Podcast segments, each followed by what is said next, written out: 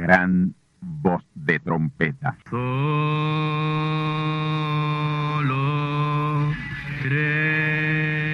Saludos amigos y hermanos radioyentes. Están ustedes en sintonía con la audición radial Gran Voz de Trompeta, con el mensaje final de Dios al mundo, a la iglesia y a su pueblo escogido.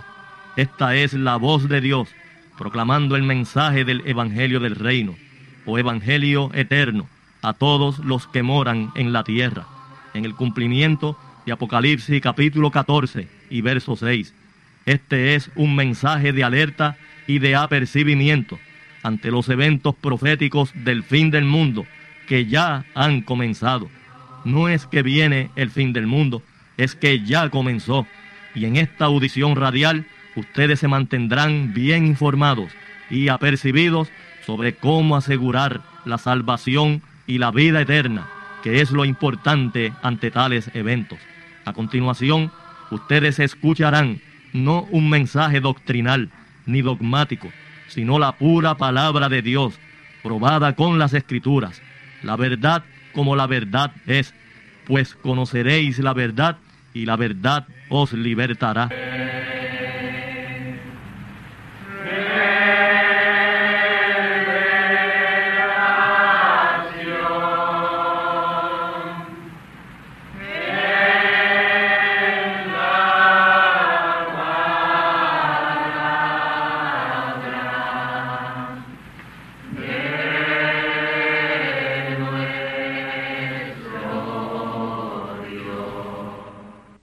Saludos, amados hermanos.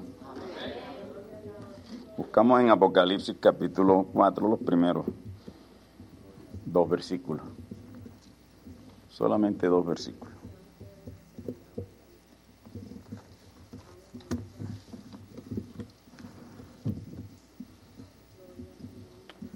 Dice la palabra de Dios, Apocalipsis 4, 1 y 2. Después de estas cosas miré, y aquí una puerta abierta en el cielo, y la primera voz que oí era como de trompeta que hablaba conmigo diciendo, sube acá, y yo te mostraré las cosas que han de ser después de estas. Y luego yo fui en espíritu, y aquí un trono que estaba puesto en el cielo, y sobre el trono estaba uno sentado. Querido Padre, Señor amado, Dios Todopoderoso, Creador del cielo y de la tierra, Señor, aquí estamos en esta mañana, tus hijos, tu pueblo, tu simiente, la manada pequeña en especial, Señor, para escuchar tu palabra. Te pido en este momento, Padre, que nos sitúes en una posición óptima para recibir tu palabra. Quita cansancio, quita sueño, quita toda anomalía física y permítenos, Señor, en esta mañana poder recibir tu palabra con toda, Señor, la revelación que tú tengas para nosotros. Te pido, Padre, que abras mi boca a todo lo que yo deba decir, pero ciérrala a aquello que no deba decir. Señor, en tus manos estamos. Aquí está tu pueblo, Señor, ávido. En espera, Señor, de que venga ese maná escondido, ese maná de tu palabra, para recibirla. Alimentanos, Señor, en esta mañana. Danos tu palabra, Señor, tu alimento espiritual a tiempo. Y prepara cada hijo tuyo, Señor. Prepáranos. Necesitamos estar preparados para recibir tu palabra. Y Señor, que reine en nuestro medio un espíritu de credulidad, de tal manera que la palabra sea recibida. Tomamos autoridad, potestad y dominio sobre todo poder maligno. Ponemos bajo las plantas de nuestros pies todo poder del mal. Y decimos en este momento, Padre, que la unción tuya venga sobre este pueblo, la misma unción que estarás poniendo sobre mí, venga sobre ellos para que ellos puedan entender tu palabra. Señor, en mi espíritu tomo autoridad y control sobre todo espíritu aquí en esta mañana, porque someto todo espíritu bajo la autoridad de mi espíritu, Padre. en tu nombre y en tu palabra, oh Hijo de Abraham, nuestro Padre y Señor. Amén. Pueden sentarse, hermanos. Gloria a Dios. Ya este es el capítulo número 13 de nuestra importante conferencia profética Apocalipsis. El tema que llevamos sobre el libro de Apocalipsis desde hace ya pues 13 domingos. En este capítulo permaneceremos en Apocalipsis capítulo 4, ya que en el capítulo pasado solo tocamos brevemente ese pasaje. No pudimos abundar grandemente sobre ello, pero en este capítulo de hoy estaremos abundando, Dios mediante. Y de hecho, como tocamos por encima las promesas de los eh, de recompensa de los vencedores de cada edad o periodo de la iglesia, hoy quiero comenzar dedicando más tiempo sobre la definición de cada promesa o recompensa. Hasta llegar, por supuesto, a la recompensa de esta edad, porque cada edad tuvo su recompensa, hasta que nosotros lleguemos a la recompensa de esta edad, que juntamente con las siete recompensas a las siete edades de la iglesia nos pertenecen. Es decir, que las siete recompensas de las siete edades de la iglesia, más la recompensa de esta edad, son nuestras. En otras palabras, nosotros tenemos ocho recompensas. Ocho recompensas. No solamente las siete que corresponden a las siete edades de la iglesia, porque cada edad lo que recibió fue una recompensa. Cada grupo de creyentes de cada una de esas edades recibió una recompensa y tendrá una recompensa. Amén. Éfeso recibió su recompensa, es decir, los que vencieron, los vencedores de Éfeso los vencedores de Esmirna, los vencedores de Pérgamo, los vencedores de Tiatira, los vencedores de Sardis, los vencedores de Filadelfia y los vencedores de la Odisea.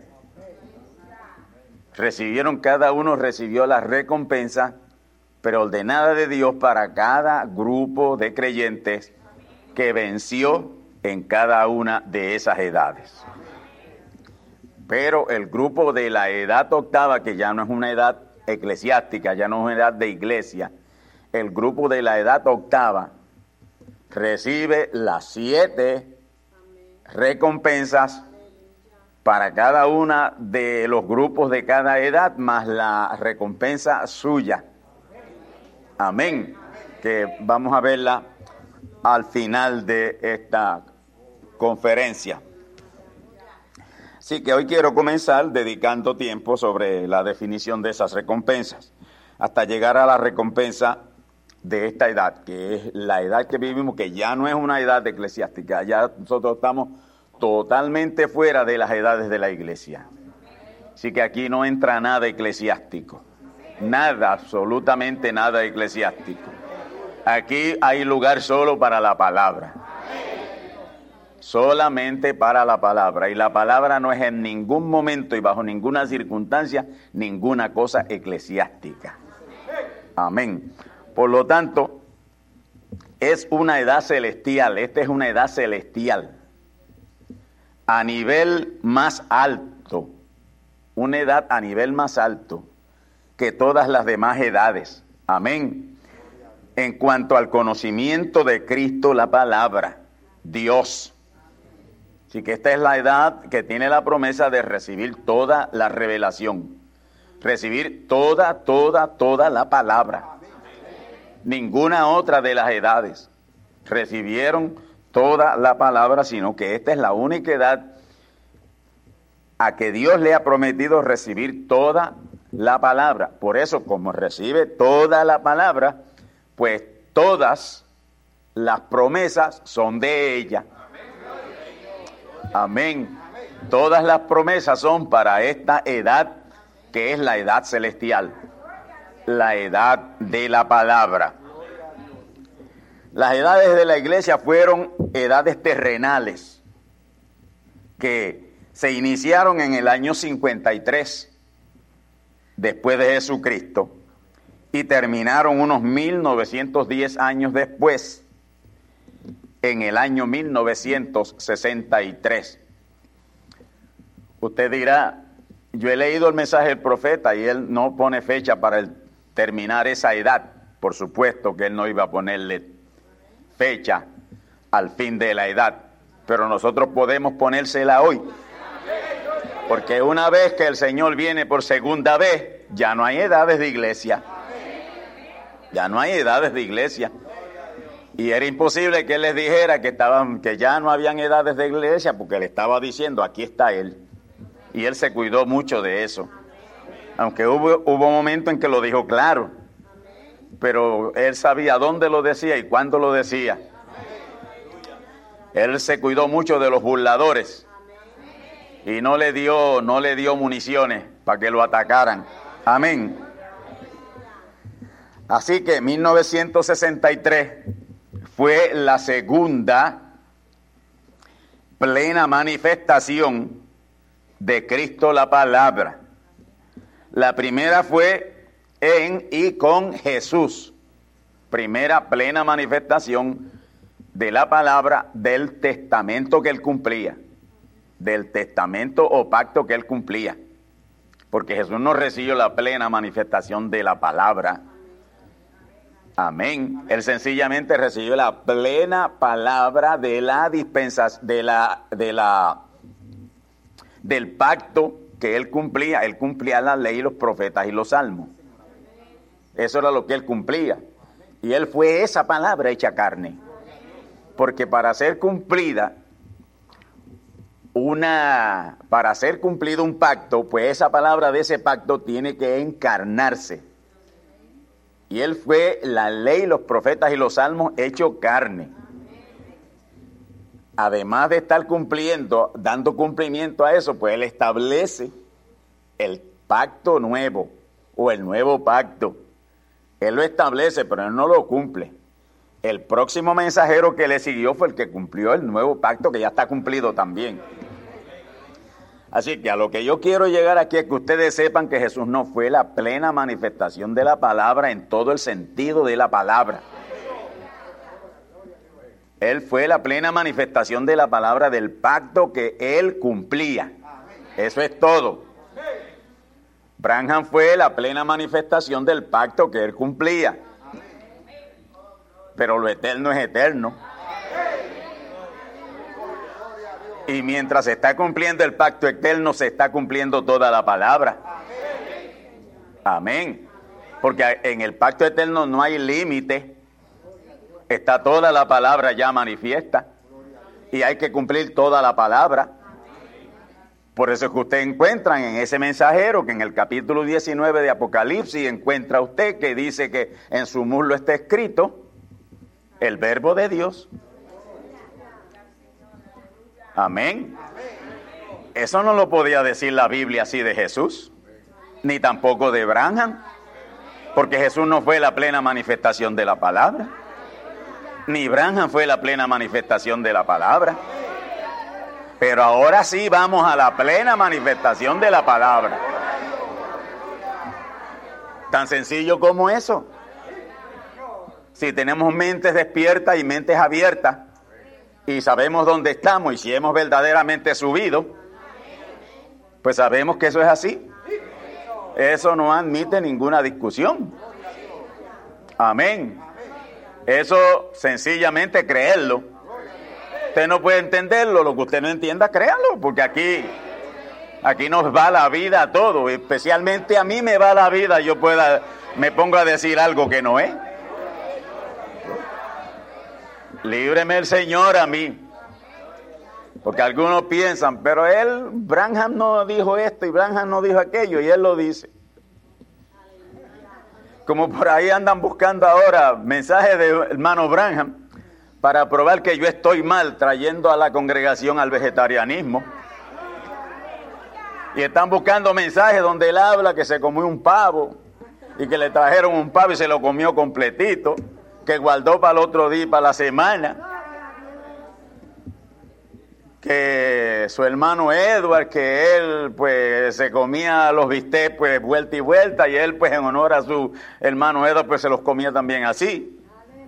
Y todas esas cosas las están buscando para decirle que Candelario está estableciendo cosas que el profeta no estableció. Es que ni a Jesús ni a Abraham le pertenecía traer al pueblo hoy.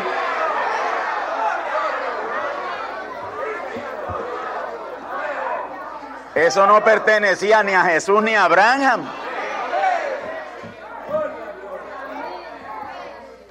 Su propia hija vino a mi propio hogar a decírmelo. Y yo le dije un momentito, vamos a la palabra. Y la cogí, ella salió, por lo menos humilde, era humilde, y ella salió creyendo lo que yo le dije.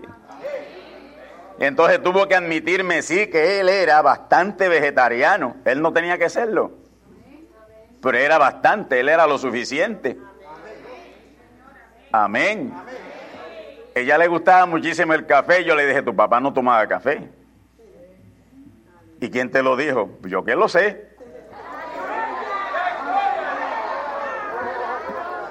Bueno, pues entonces, si él no tomaba café, ¿por qué es malo tomarlo? Nosotros lo usamos para otra cosa.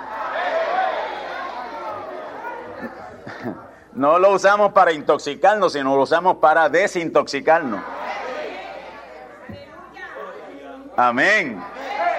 Así que, hermano, esto es asunto de uno situarse bien. Los de Jesús no tenían que ser vegetarianos, sin embargo, muchos de los apóstoles lo fueron. A Pedro cuando él creyó, malentendiendo la palabra de que el Señor le dijo, mate y come, cuando él no quería ir a los gentiles, porque él no quería ir a los gentiles, Pedro era muy judío y no quería a los gentiles. Y el Señor sabe aquella visión que le dio a Cornelio. Entonces le dice Pedro lo que yo, porque Pedro dijo, yo nunca he comido ninguna cosa inmunda. Y Pedro consideraba, Pedro, el apóstol Pedro consideraba cualquier comida que envolviera carne inmunda. Allá dos mil años atrás. Si Pedro consideraba cualquier comida que envolviera carne inmunda, es porque él era vegetariano. Y cuando él creyó que el Señor lo estaba induciendo a comer carnes, sencillamente él malinterpretó porque el Señor lo que le estaba diciendo era que fuera a los gentiles sin reserva, que fuera y le llevara el Evangelio, que le predicara sin ninguna preocupación el mensaje a los gentiles. Y, e, y esos, esos animales que vio él venir en esa secta representaban a los gentiles. Dios no le está diciendo que coma carne. Pero él lo entendió así dijo, ninguna cosa inmunda yo he comido jamás. Si Pedro lo consideró inmundo comer carne dos mil años atrás, yo lo considero inmundo hoy, dos mil años después. ¿y por qué si era inmundo Jesús no llevó a todos ellos al vegetarianismo? Porque no le correspondía a él. Amén. Jesús no tenía un mensaje consumatorio, ni Branham tampoco. Pero yo tengo el mensaje de consumación.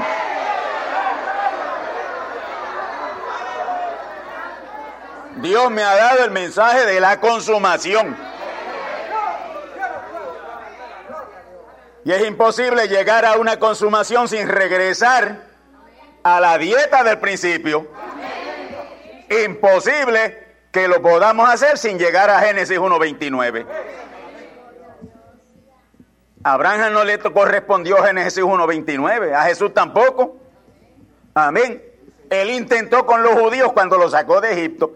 Mira, aquel maná, aquel maná era vegetal. Era vegetal. Aquí yo los mantengo ahora comiendo maná, comiendo maná hasta que lo saco de los bajos y la cebolla y de las porquerías que comían en Egipto. Y en este tiempo que ellos van a estar aquí, yo los voy a convertir en vegetarianos. Pero ¿qué va? Después que tuvieron, pasaron un tiempo comiendo maná, le pidieron carne. Amén. Y Dios le dio carne hasta que se le salieran por las narices. Porque usted recibe lo que usted le pide a Dios. Porque Dios no es un dictador. Y Dios no puede ir contra su propia voluntad. Por eso lo que usted pide, eso recibe. Dios no nos obliga. Mire, si usted quiere comer carne, cómasela. Dios no está obligando. Pero yo no lo hago porque sé que si lo hago no voy a llegar. Y el que lo haga no va a llegar. Aunque se amanezca de rodillas día y noche, no va a llegar a ningún lado. Porque hoy hay que obedecer la palabra.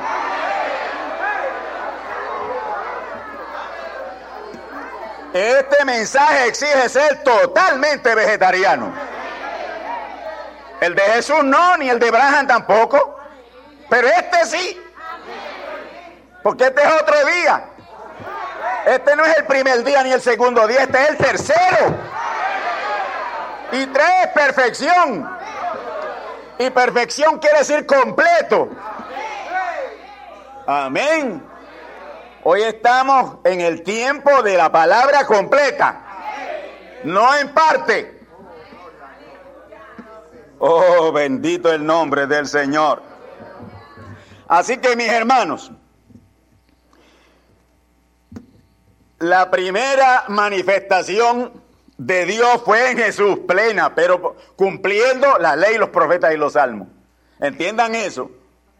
Cuando yo digo que en el, en el Señor Jesús estuvo la plenitud de Dios, la plenitud de la palabra que correspondía. Amén. Pero Jesús no fue la plenitud, la plenitud del Nuevo Testamento. Jesús no fue la plenitud del Eterno Testamento. Eso estaba todavía sin venir, eso estaba por delante. Por eso es que hay que saber, hermanos, los paralelos hay que conocerlos. Usted no va a comparar este mensaje con el mensaje de Jesús, es un mensaje muy diferente, aunque es la misma palabra. Está de acuerdo y en armonía perfecta con la palabra, pero esto no es aquel día. Amén. Mire, la gente ni siquiera sabe que, que lo que está a la diestra de Dios hoy es el mensaje de, la hora que, que todavía está vigente. Ahorita va a haber otro.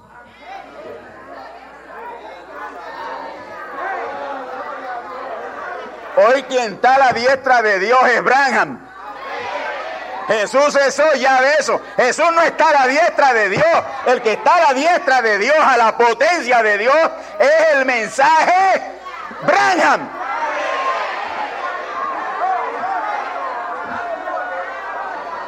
Y esta cosita hay que saberla. Porque si no, usted está fuera de, de, texto, fuera de contexto, fuera de tiempo. Está en el limbo, como le dicen por ahí. Pero gracias a Dios que nosotros no estamos en el limbo, estamos en la realidad. Porque sabemos lo que hemos creído, sabemos lo que Dios ha enviado para cada tiempo. Oh, gloria al nombre del Señor. Jesús fue la plena manifestación de la palabra que Él cumplió, que fue la ley los profetas y los salmos. Antiguo Testamento. Él fue la plena manifestación de la palabra del Antiguo Testamento. Ahí sí, ahí sí, porque hay que hacer la salvedad. Porque si usted no hace la salvedad y señala los paralelos, entonces está cometiendo un error, porque se va a creer que usted está hablando en plural de todas las manifestaciones de la palabra. Y son tres grandes manifestaciones de la palabra. Y la última es la única que es completa. Amén.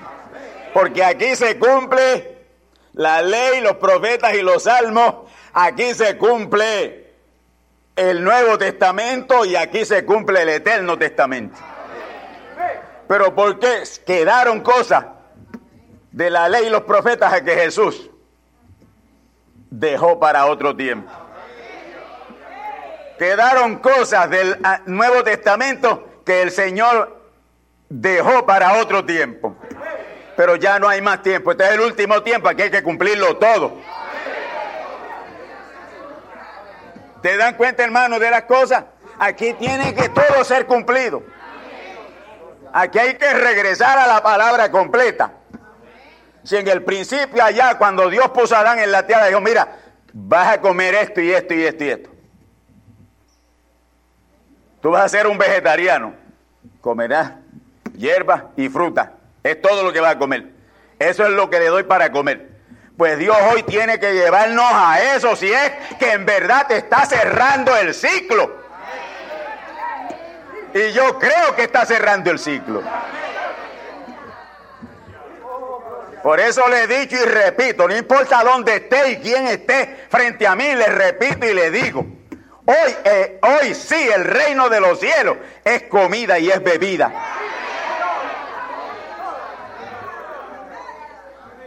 Y en lo que estoy diciendo soy dogmático. Porque hay, personas que creen que, que ser dogmático, la palabra dogmático es establecer una cosa ahí sin ni para atrás, ni para adelante, ni para los lados. Eso es así. Amén. Si quieren decir por ahí que yo estoy estableciendo el dogma del vegetarianismo, le damos la bienvenida. Amén. Bendito el nombre del Señor. 1963 fue la segunda plena manifestación de Cristo, la palabra. Amén. Cumpliendo el Nuevo Testamento, la palabra del Nuevo Testamento. Él fue la plena manifestación de esa palabra, palabra nuevo testamentaria. Amén. Ya he dicho que la primera fue Jesús, en Jesús y con Jesús. La segunda fue en y con Branham. Y fue ahí, en esa segunda venida de la palabra, en pleno, en pleno, palabra en pleno del Nuevo Testamento, amén, que terminaron las siete edades de la iglesia, se acabaron ya y no, ¿cómo, cómo van a, a seguir siete edades de la iglesia estando Cristo en su plenitud? Posible, hermana, es que una persona que tenga un poquito de, nada más que de raciocinio tiene que darse cuenta. Eh, eh, es que Dios no tiene emborrujos, Dios no es un, Dios emburujador. Amén. Él llega hasta cierto sitio, de ahí ya tiene otra cosa establecida. Por el mundo denominacional lo que tiene es un revolú, como le llaman por ahí, el revolú de los pastores el lío de los pastores. Pero aquí no hay lío. Aquí no hay lío. Ni se puede establecer lío. Porque aquí hay que cumplir toda la palabra. Por eso es que, somos tan poquitos. Por eso es que somos tan poquitos. Amén.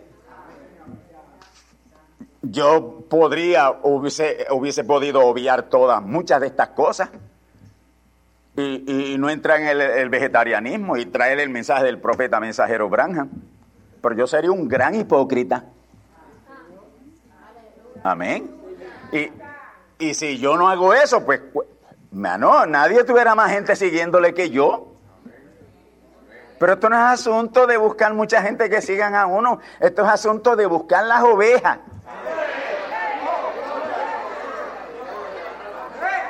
Y, yo quiero repetirle lo que tantas veces le he dicho. Si yo supiera que aquí hay gente de más, que no son, y yo pudiera hacer algo para que se fueran, yo lo haría. Pero de eso se encarga Dios. Por ejemplo, aquí hay alguien de más que no debe estar aquí, con lo que estés estorbando, aunque tenga cara bonita y aunque parezca que está creyendo y haciéndolo todo. Entonces por allá se encontró con un tipo que le dijo, mira, ese pastor de ustedes es así, así, asado y asado. Eso lo vi yo con una mujer por allá y lo vi con otra por allá. Eso puede suceder. Pero si Dios permite que eso suceda siendo falso es porque no quiere que ese esté aquí más.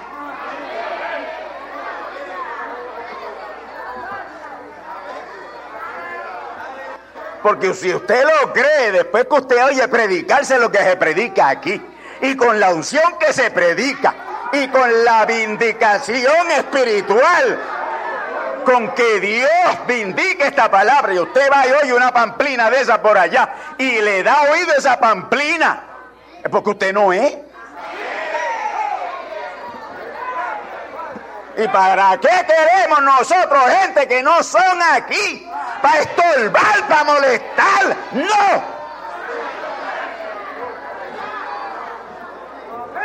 Podrán ser la mejor gente del mundo, pero si no había semilla aquí, no te queremos aquí porque nos vas a estorbar. Eso es así, hermano. Quizás alguien diga, por eso es que no tiene mucha gente, porque mira lo que dice. Pues yo lo estaré diciendo hasta que llegue la hora final.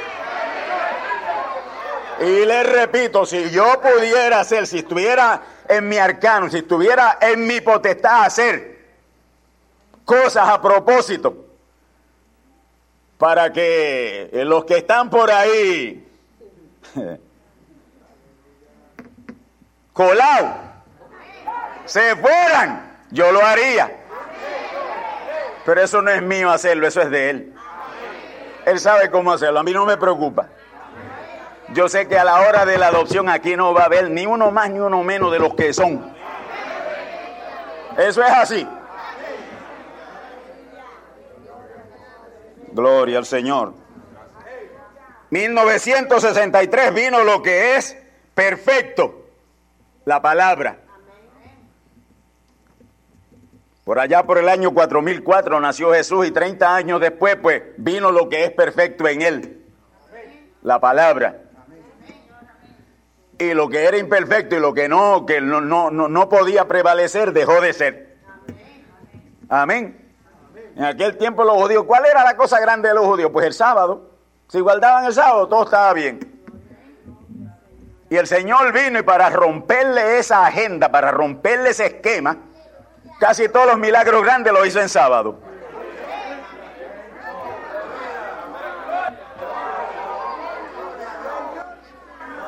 Y usted sabe que venían a él y decían, pero si hoy es sábado, ¿por qué hace eso? Porque yo soy el Señor del sábado.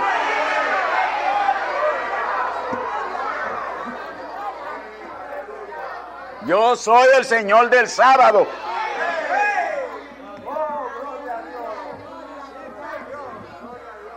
Y cada uno de ustedes en esta mañana aquí que creen y viven esa palabra, usted hermano y hermana son señores del sábado.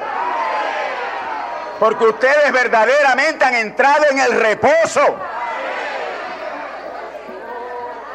Pero Israel no entró en el reposo. Le hace el libro de los hebreos, allí lo dice Pablo, no entraron en el reposo. Gloria a Dios que hoy nosotros hemos entrado en el verdadero reposo. El reposo es la palabra, el sábado es Cristo. Yo soy el Señor del sábado.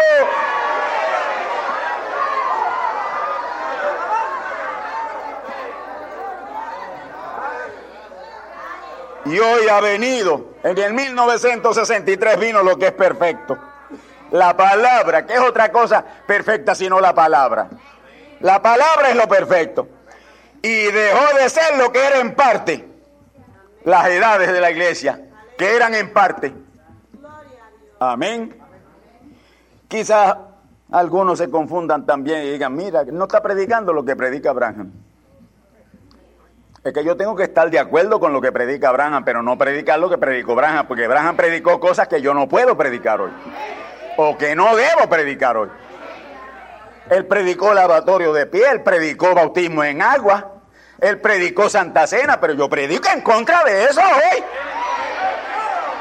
Y yo no estoy en contra del mensaje de Abraham, sino que yo estoy haciendo punto en el paralelo hasta donde llegó eso. De aquí para acá no cabe eso.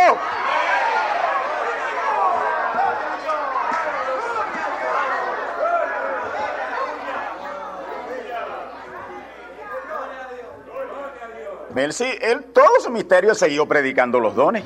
Claro, poniéndolos en orden. Pero yo no puedo predicar dones hoy porque hoy no hay dones, hoy está el don, hoy está la palabra. Si estamos en, en, el tiempo de la palabra completa, ¿cómo vamos a cometer esa barbaridad de enseñarle dones a la gente?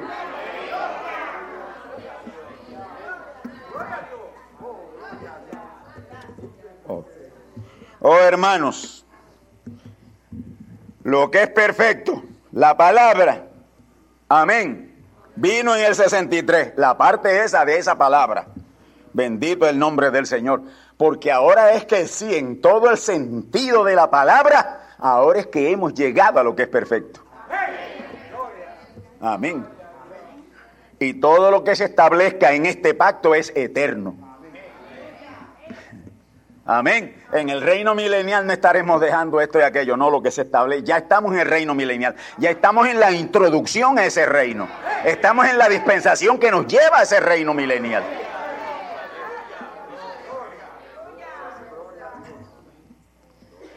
Gloria a Dios. Las edades fueron en parte, se acabaron, dejaron de ser. Ya no hay edades, no estamos en edades. Pero el mundo sigue lleno de pentecostales, de bautistas, de metodistas, de presbiterianos, católicos. Amén. Desde el catolicismo, lo que se llaman católicos, pues eso fueron, eso es la edad que la, la siguen, está prevaleciendo esa edad por lo ignorantes que son. Porque esa edad terminó. Amén. La edad de Sardis también terminó, pero ¿cómo está el luterano por ahí? ¿Por qué son luteranos? ¿Por qué siguen eso? ¿Por qué siguen reforma? Porque no saben. No han entendido lo que Dios ha hecho.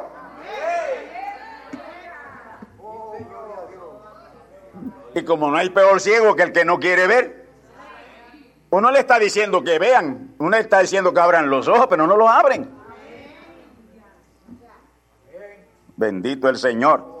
Y febrero 28 de 1963 vino la plenitud de la palabra. Plenitud de la palabra que cumplía el Nuevo Testamento. Esa plenitud de la palabra vino en el 1963. Amén. Sobre el profeta mensajero Branham. Convirtiéndose ese mensajero en la segunda puerta hacia Dios. Porque es que hacia Dios hay puertas, pero no más de tres. El que busque otras puertas va a llegar para otro lado. Pero no hay más que tres puertas que conducen a Dios. Y la primera fue Jesús, la segunda fue Branham. Y él fue la segunda puerta hacia Dios. Ya dos puertas hacia Dios se han abierto, pero no ha habido consumación de su plan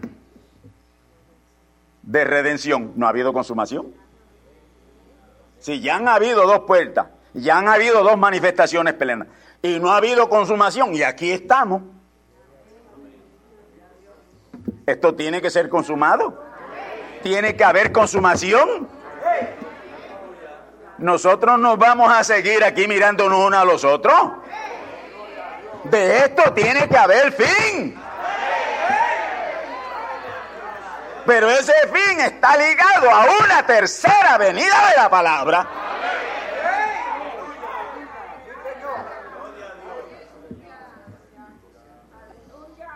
Por eso es que, habiendo venido Cristo dos veces, no ha habido consumación y aún peregrinamos aquí en esta tierra. No fue en la primera venida de Cristo la consumación, ni fue tampoco en su segunda venida. Aunque Jesús en la cruz del Calvario dijo consumado es, pero él estaba diciendo, está consumado lo que a mí me correspondió. Pero usted encuentra a los predicadores por ahí diciendo, él lo consumó todo. Semejantes estúpidos jamás. Amén. Consumado es, consumado es lo que a mí me entregó el Padre consumar. Lo he consumado. Padre, La obra que me diste que hiciese, yo la he hecho. Y los que me mandaste a rescatar y a traer a tu palabra, los he traído. Tú me mandaste a mí al mundo para hacer eso. Y lo he hecho. Pero ahora ellos quedan en el mundo. Guárdalos del mal.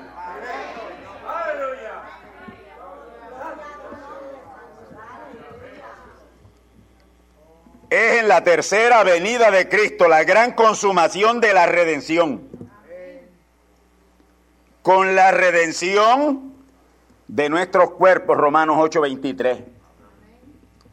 Mientras esto no sea redimido, para ningún lado que vamos. Aquí diremos consumado totalmente es cuando este cuerpo sea redimido. Y la redención de ese cuerpo requiere un proceso. Que la gente están ajenos de él. Hablando de rapto y se va a la iglesia, se va a la... Yo no sé para dónde es que se va. Porque ya yo me fui.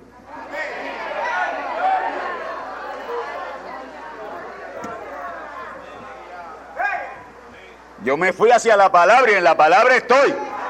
Esperando la última cosa que Dios va a hacer, la última. Que es la redención de mi cuerpo. Y estoy poniendo todo mi empeño para que este cuerpo sea redimido. Porque hay una piedra que quitar. Y esa la quito yo. Esa no tiene que quitarla Dios. Lo que Dios puede, lo que Dios, lo que yo puedo hacer, Dios no tiene que hacerlo. Porque hay gente tan tonta y tan zángana que empiezan a pedirle cosas a Dios que ellos lo pueden hacer. Mire, ya yo no le pido a Dios que sane mi cuerpo, yo estoy en el proceso de la salud de mi cuerpo.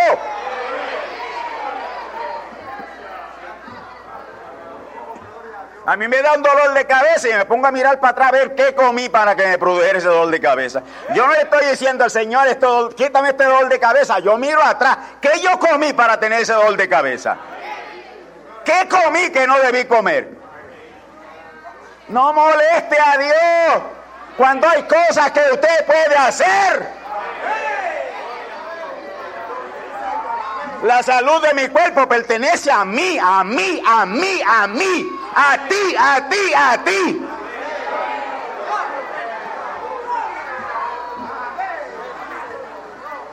Yo seré un hombre saludable hasta el final porque yo no voy a hacer nada en contra de este cuerpo por el contrario lo estoy llevando a ese momentum. Para que Dios lo redima.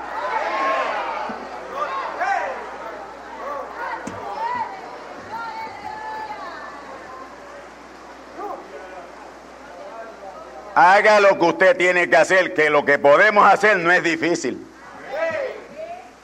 No es difícil. Pero la gente es como que se enconchan en ciertas cosas y no ven para más ningún lado más que para el que quieren mirar. Oh, gloria a Dios. Así que es en la tercera venida de Cristo la gran consumación de la redención con la redención de nuestros cuerpos, Romanos 8:23. Y eso requiere un proceso, y yo estoy en ese proceso. Amén.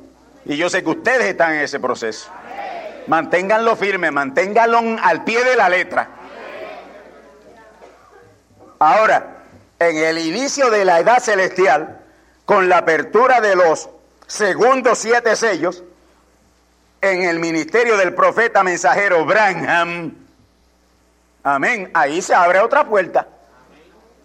Ahí está una puerta abierta. Él fue la puerta al glorioso reclamo de la redención. Si yo quiero el reclamo de mi redención, a él es que tengo que ir. Y hacer lo que él me dijo que tenía que hacer para el reclamo de mi redención. Y yo he hecho lo que él dijo que hiciera y mi redención ya está reclamada. Ya yo he reclamado mi propia redención. Haciendo lo que él dijo que yo tenía que hacer.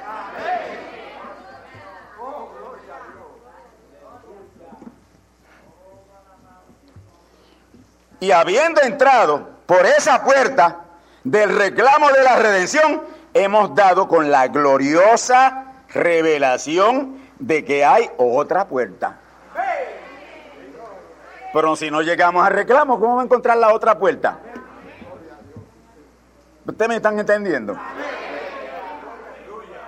Habiendo entrado por esa puerta del reclamo de la redención, hemos dado con la gloriosa revelación de que hay una puerta, en esa puerta, para entrar a la gran consumación de la redención. Oh, gloria a Dios. Por eso es que aún estamos aquí en nuestro peregrinaje, porque de la redención no ha habido consumación. Y esto lo reveló el Señor Jesús de manera bien clara en Lucas 13, 30 al 32. Amén.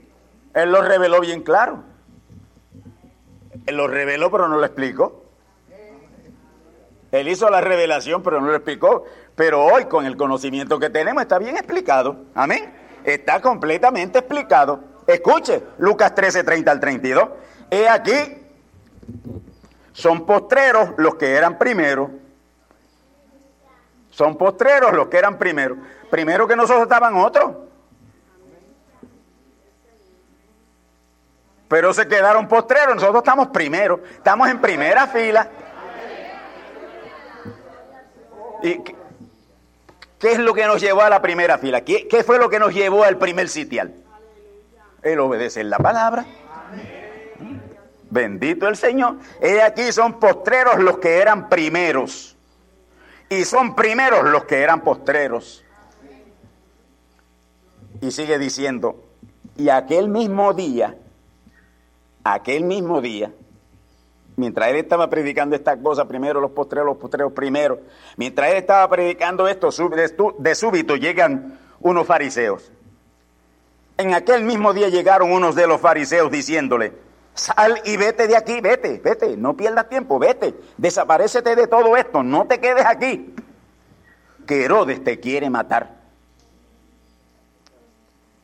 Hay un complot. Herodes estaba planificando matar al Señor Jesús. Y resulta que estos fariseos se dieron cuenta y vinieron a traerle la noticia. Ahora mire la respuesta del Señor. Y Él les dijo, Él les dijo, regresen hacia atrás y vayan y díganle a esa zorra.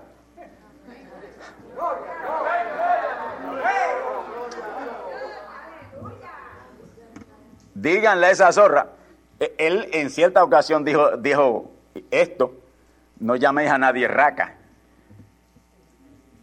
Amén. No llaméis a tu hermano raca, no le pongas mal nombre a tu hermano. Amén. Y, alguien dirá, pero aquí él está este, contradiciéndose, porque dijo no llama a tu hermano raca, aquí está llamando a Herodes zorra. Ahora yo pregunto si él estaba diciendo la verdad o no estaba diciendo la verdad. Aquello era una zorra. Herodes fue una zorra. Y es una zorra. Y vendrá a ser juzgado como una zorra. La próxima semana escucharán ustedes la segunda parte. No dejen de escucharla.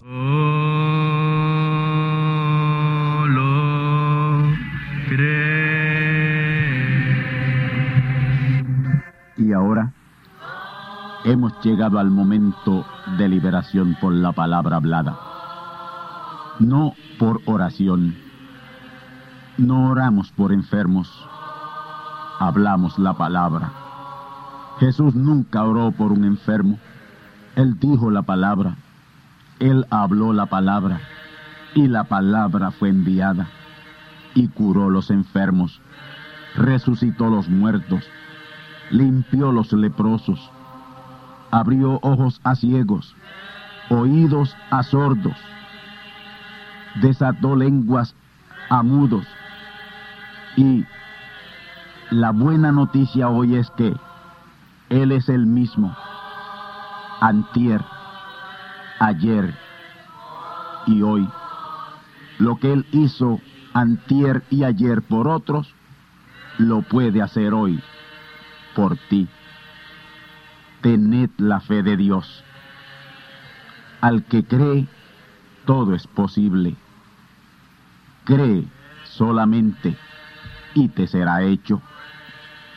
Enfermedad maligna, enfermedades producidas por demonios, virus, bacterias y gérmenes, os echo fuera y os maldigo con maldición de muerte y proclamo liberación sobre todo oprimido del diablo, que él llene los requisitos para ser liberado.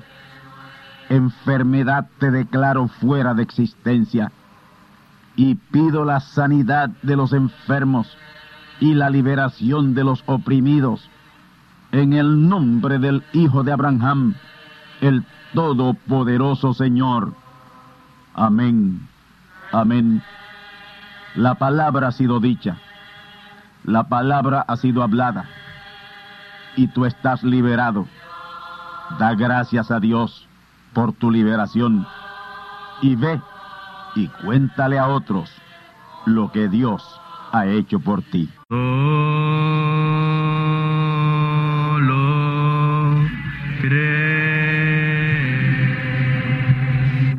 Amigos y hermanos radioyentes, han escuchado ustedes la audición radial Gran Voz de Trompeta y nuestra dirección postal es Gran Voz de Trompeta, apartado 1630, Canóbanas, Puerto Rico, 00729. Una vez más, Gran Voz de Trompeta, apartado 1630, 1630, Canóbanas, Puerto Rico, 00729. Les invitamos muy cordialmente para que escuchen estas conferencias proféticas y sean apercibidos ante los eventos del fin del mundo que ya comenzó. Les deseamos pues ricas bendiciones en Cristo el Señor. Amén.